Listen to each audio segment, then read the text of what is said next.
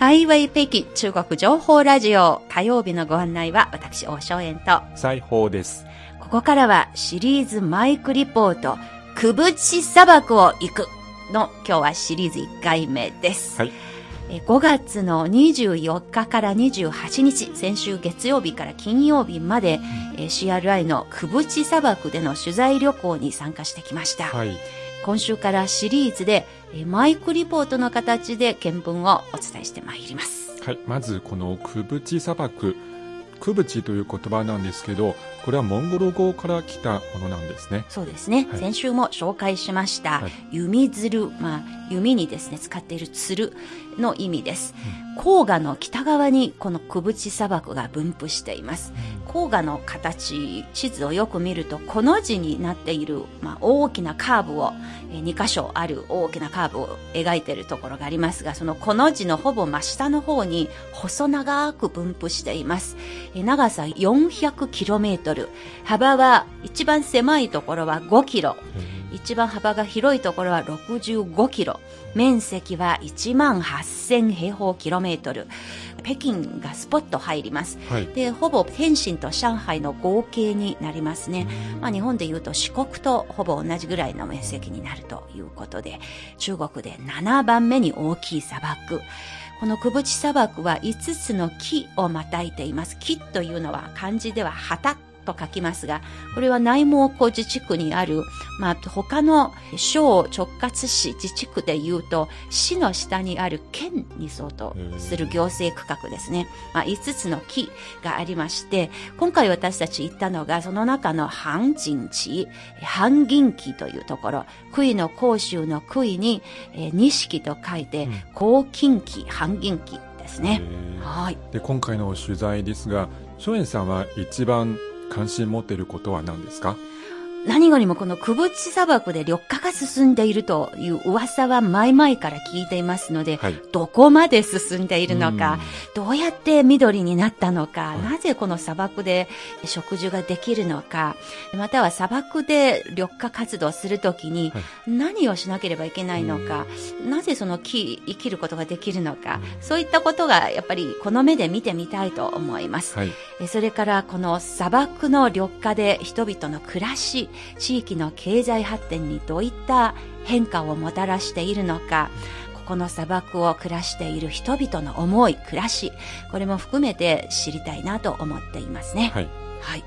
まあ、ということで、今回は、えー取材を、お話を聞きながら、マイクリポートをしてみました。今週からその様子をピックアップしてご紹介してまいります。はい今回まず北京から、えーこの砂漠に到着するまでの見聞です。今回は CRI から21人で、うんあの、ツアーで行きましたが、モンゴル族の同僚2人います。えーホロンバイル市出身の同僚のハクさんという方がいますが、えーその方の案内でいろいろ大草原の見どころみたいなものをうん砂漠のですね、見方などを教えてもらいました。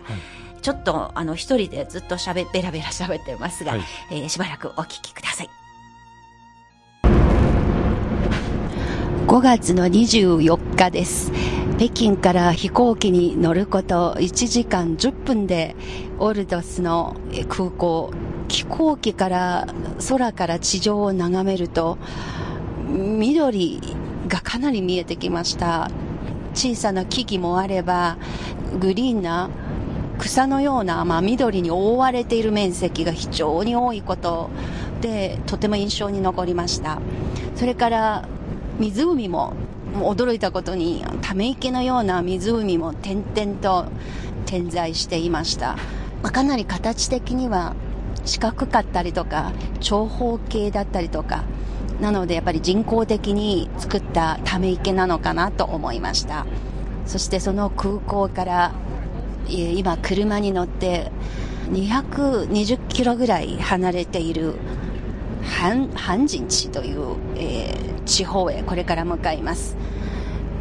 まあ、この空港からオルドスの中心都市のオルドス市、えーそしてそのニュータウンのカンバー市というところまでは約20キロ。ちょうど今中心部を高速道路からですね、眺めることができました。やっぱり驚いたことに非常に両側が緑が多い。街路樹とか芝生もあって、あと、黄色い緑にもですね、濃淡の違いがあって、絨毯のようにとっても綺麗な風景です。で、今ようやく高速道路がオルドスの市街の方に走ってきました。えよく見るとですね、スプリンクラーで水が巻いています。その植え込みの中に灌木やら、あるいはその小さな松の木の苗木の間にですね、たくさんのスプリンクラーが一生懸命今水をまいています。やっぱり徹底した努力があって、今日のようなこうやって緑に覆われているような街並みができたのかなということをとっても実感しました。で、この道路も非常に整備されています。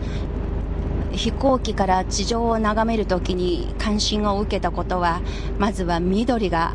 至るところに覆われている、ところどころ黄色い砂がむき出しになっているところがありますが、まあ、広大な砂漠地帯というような風景ではありませんでした。それから道がものすごく四方八方に伸びていること。これにはまあ舗装されていない小さな道も含めてですけれども、非常に行きたいところにはこの道路に沿っていけば、どこにも、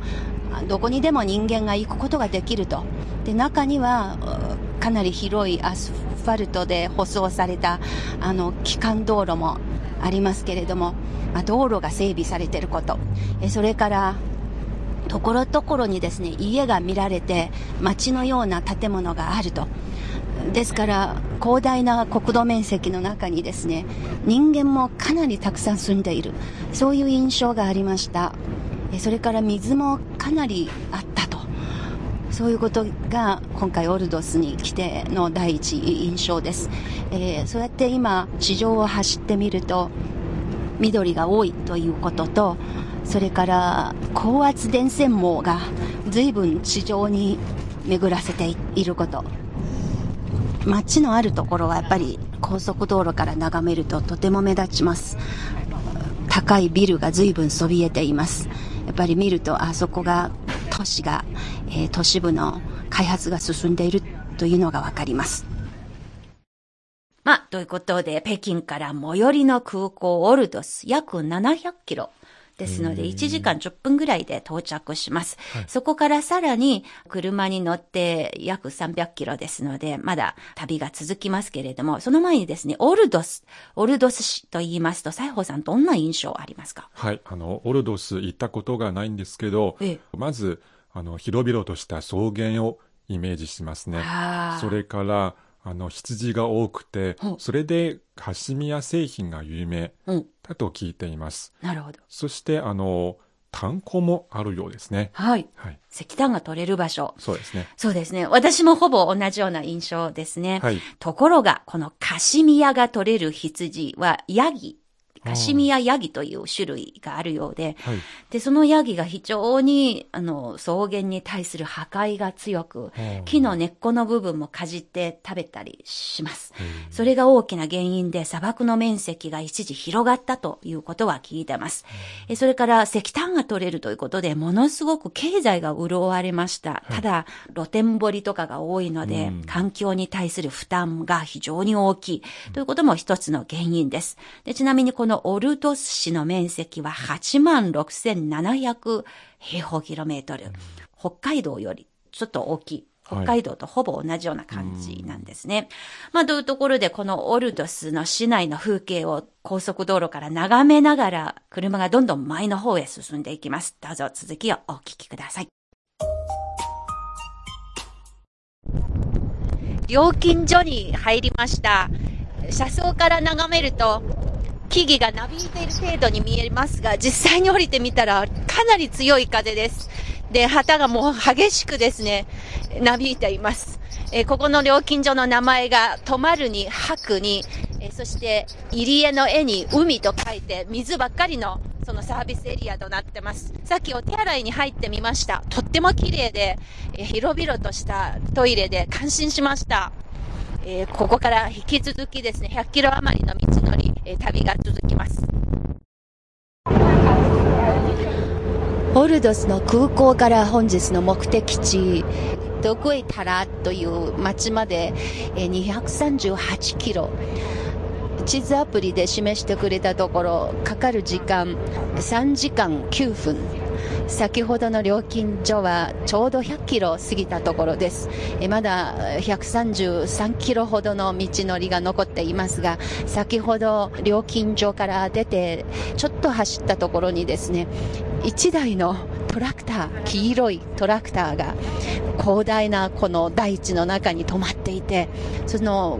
トラクターにですね、たくさんの苗木がもう本当に山積みになっている、えー、そういう状態のが、前の席に座っているモンゴル族の同僚が見つけて教えてくれました。で、よく見ると人間がですね、そこに一人いて、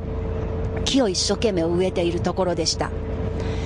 道路がすごく綺麗な片方2車線全部で4車線の綺麗なアスファルトの道路です両側にはたくさんの2メートルぐらい、あるいは1メートルも大人の背丈ほどのまだ幼い松の木、杉の木が植えられています。で、中にはですね、黄色く枯れてしまっているような枝になっている木もあります。やはり驚いたことにですね、最近は無人植樹車、あるいは車などを使って、手っ取り早くですね、効率よく10秒で1本の木が植えられる、そういう新しい植林方法が開発されたと聞いていますけれども、でもよく見ると、植えられた木の1本1本に全部3本のつっかい棒のような支えている木が、支えている棒があるのです。これは、それはもう機械ではできない作業で人の手がかかります。ですから、どんなに改善されていても、手塩にかけて、いろんな工夫をしてこそ、これらの木が初めて大きくなることができた。で、中には一部枯れてしまった木もあると。先ほどの料金所の名前には、漢字の3文字にも、いずれも山水編がついています。では、水はどこから来たか。これもやっぱり、さすがやっぱり、内モンゴル出身の同僚です。パッとですね、何か植えているような野菜畑のような田んぼを見つけると、あ、ここは地下水を使っていると。ポンプを使って水を汲み上げて、えー、そ、そしてその考えをしているということを、もう素早く、パッと一目見て分かって教えてくれました。で、やっぱり車が空港から100キロ以上も走り出してきたので、さっきのオルドス市の郊外に比べれば、明らかにここが黄色い砂漠地帯の砂がむき出しになっている部分が増えてきました。で、高速道路が非常に綺麗な道路で、走っている車がそんなに多くはありません。でも時たま大型トラクターが走っています。えー、今日見たトラクターはたまたまですね、全部空っぽですが、その大きさ、あるいはその形から見ると、何か動物とかを運んだり、あるいは、えー、苗木とか、そういう大型のものをですね、集中的に運ぶ、その用途に使われているのが非常に多かったです。で、まだこの道のりが続きます。すべての道路の看板に漢字とモンゴル部族の文字の二通りのですね、文字で書かれています。ところどころに人家が、人の家が見られます。でも、漢族のその安徽省の南部に生まれ育った私から見れば、一個一個の距離がとても離れています。で、なかなかご近所のところへ遊びに行くとかって言っても、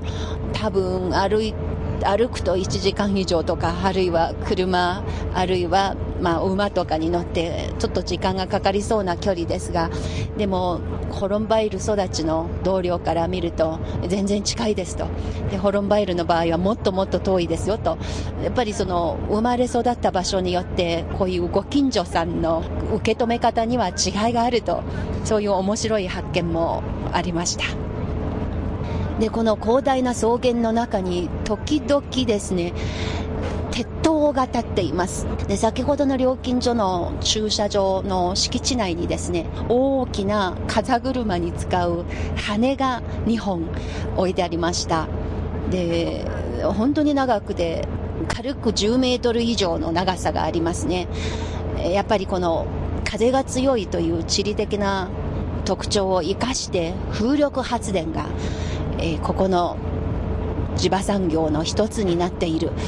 ということは聞いていますが、えこれから取材の中でこういう風力発電所、あるいは太陽光発電パネルのたくさん設置されている場所、えもし、えそこに行くチャンスがあれば、ぜひじっくりまたリポートさせてもらいたいと思います。あ、そうですか。トイレが綺麗だったということですね。はい。ところで、この道路上をずっと走っていて、他に車とか人間の姿は見られましたか？時たまあ、そうですか。あまりたくさんは見かけませんでした。はい、住まいの一つ一つがとても離れている。はい、私のふるさとの安徽省の村と言いますと、もう人家が隣り合って立っているわけですけど、そこが1キロ、2キロぐらいはご近所さんなんですね。はい、ただし、現地の方の話では、うん、牧畜民同士は、牧畜民の間では、離れて住んでいても、うん、相手の家で、あの、ご近所さんの家で何が起きているのか、本当に都会部に住んでいる、隣り合わせになって住んでいる人よりも、とてもよくわかると。だから離れていても、心はとても近いということのようですね。はいまあ、それからこの砂漠というか大草原を走ると、ものすごくエネルギーの使い方に非常に関心を持ちました。いろんな風景が見られましたので、はい、どうぞ続きをお聞きください。先ほどの料金所から車が走ること、さらに約1時間。えー、一段とまた砂漠らしくなってきました。で今、車窓の外には、双方角といって、そうですね。車窓の外ではたまに敦煌の名砂山のような月の砂漠のような平山郁夫先生が絵に描いていたような形の砂丘が見えてきました。で、クブッチ砂漠のその砂が流動的であると。そういうことを前から聞いています。で、車窓からですね、先ほどまでも大量に双方角といって草で四角いマス状に埋め込んでそして草の種もその中に一緒にですね入れて、えー、砂の中に差し込んでおくという砂を固定する双方角、えー、という対策やり方がありますがもう大量に双方角の形の四角い跡が見られました。で広大な大地にですね、時たま人家が見られます。先ほど、もう本当に点々と白いヤギ、えそれから茶色の馬などが悠々と草を食べている、そういう風景も見られました。えそれから時々観光用のえ、モンゴル族のレストランだとか、あるいは、まあ、ミュージックタウンといっいう看板が見られたり、まあ、観光開発が進んでいるような宿泊施設、えー、そういうところも見られました。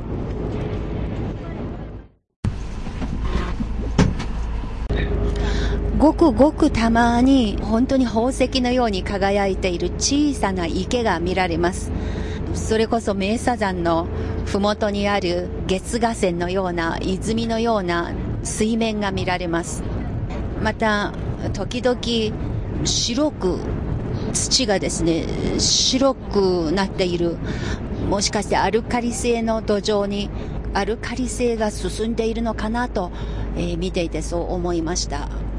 まあ、木の数が減りました。えー、また見えてきた木が干木が多い。背丈の高い木がどんどん少なくなってきました。えー、砂漠が遠いところにも本当にむき出しの砂が見られますが、この高速道路の近くの大地には、ごく低いですね、かなり低い干木、草むらのような、比較的根を深く大地の土の中に深く根を張ることができる、その砂漠乾燥地帯に強い植物が見られます。今の時刻は北京時間の午後4時20分です。感覚的には北京と少なくとも30分以上の時差があるように思います。北京時間の午後4時32分、5月25日です。今ずっと走ってきた道で、携帯電話を時たま見ていますが、どこに行ってもですね、4G のネットワークがずっとつながってます。携帯電話の電波が途切れることはありませんでした。で、おしゃべりしていても今、どんなに偏僻なところでもちゃんと携帯電話が今使えるようになっていると。これが内モンゴルのホロンバイルのケースですけれども、道路、通信、えこれだけがしっかり整備されていると。えモンゴル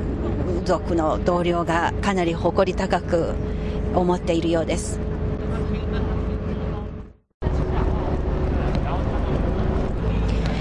今、私の携帯電話にある羅針盤というアプリがあります。このアプリを開けてみますと、え面白い数字が出てきました。今、この車、真北に向かって走っていることが分かりました。北緯40度7.24、え統計108度39.31、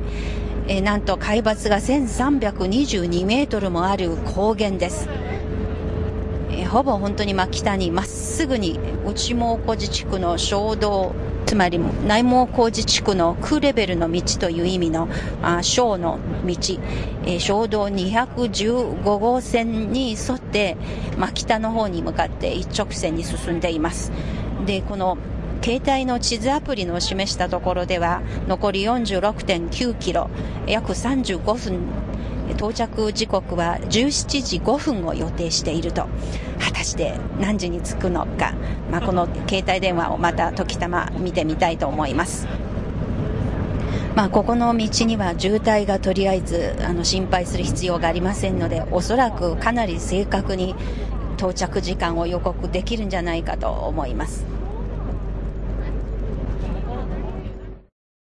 到着しました。5時7分です。高成功砂漠ホテルと書いてあります。今、ホテルの部屋にですね、入ってきました。ロビーは非常に広々としていて、綺麗なロビーです。で、先ほど部屋の中に入ってきましたらば、えカーテンを開けると、外側がですね、武道園のような何かを栽培している四角い田んぼが見えてきました。その田んぼの周りが四角く、ブルーの屋根で、まあ、車庫のような建物でですが、あの四角く区切られています。その向こう側にですね、もう風を遮るようにシェルターになっているポプラの林があります。えー、そしてこの窓から見えるところにですね、向かって左側の方に団地普通の市民の住んでいる団地があり、さらに左側には、えー、国の国旗が掲げられている建物ですので、政府機関の、えー、建物のようですね。今日この時間、北京で言うとそうですね、4時、4時半ぐらいな、そんな感じで、えー、空は青く白い雲が浮かんでいます。今、ホテルの窓から見えるところに団地の脇に街灯がいっぱい立っていますが、よく見ると面白いです。その街灯の柱にですね、くねくねした形の、まあ、ちょっとデザインの、凝ったデザインの入っているランプがありますが、その棒にですね、二つの仕掛けがあるようです。一つは太陽光パネル。そしてもう一つは風車。つまり、風でも発電できて、太陽光発電でも、あの、太陽光パネルでも発電できる。風からも太陽から、その両方から発電でした電気で、どうやらその街灯が伴われているようです。窓から見ていても、このポプラのシェルターですね。今、風が吹いているようで、もう踊ってるように激しくは踊らないんですが、優雅に枝の方が、え、揺れ動いていて、もうようこそいらっしゃいましたという感じで私に声をかけてくれているようです。で、その、ポプラの隙間から向こうを眺めると、どうやらちょっとした山が見られました。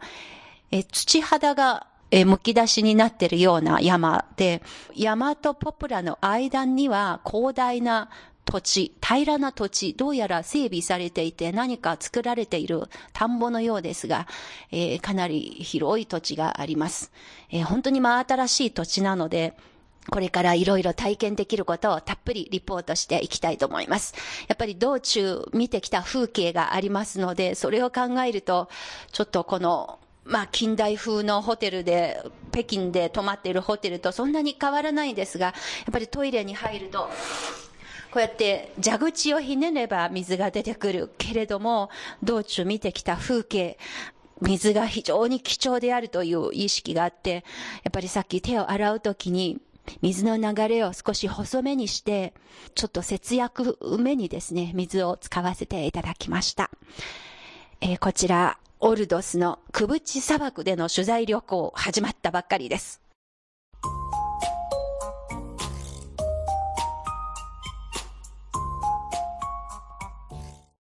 火曜ハイウェイのシリーズマイクリポート、クブチ砂漠を行く。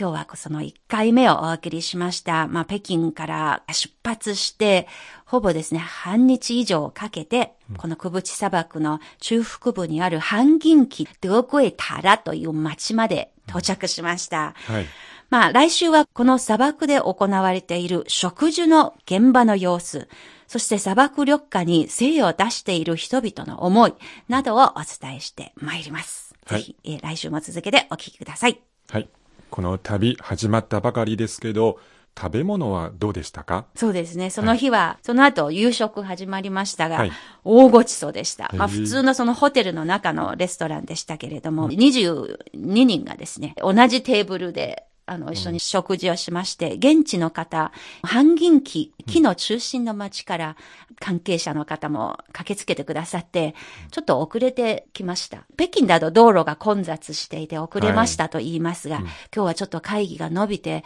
あの、到着が遅れました。どのぐらい離れていますか？と普通になんか聞きますと、はい、そしたら80キロ。お結構遠いですね。なんか隣同士という感じでしたので、ちょっとびっくりしました。うんはい、で、それとですねですね、あの、ある時、高速道路の様子について、紹介してくれる人がいるので、その人にもわざわざ来てもらう必要があるのよっていう感じで話をして、そしてその方に会って、今日はどこからいらっしゃいましたか？って聞きますと、はい、今日は200キロ先からやってきました。すごい。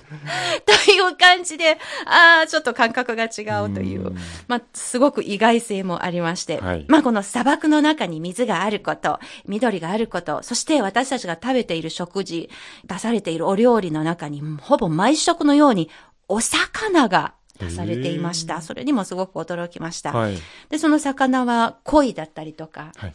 現地で養殖されている魚だそうですね。川の魚ですね。淡水の魚、ため池とか、はい、全然土臭くなく、とても美味しくいただきました。ちょっと砂漠の中の意外な発見、来週以降も続きますので、よかったら皆さんまたぜひ来週以降もぜひお聞きください。そして皆さんのご質問などお待ちしております。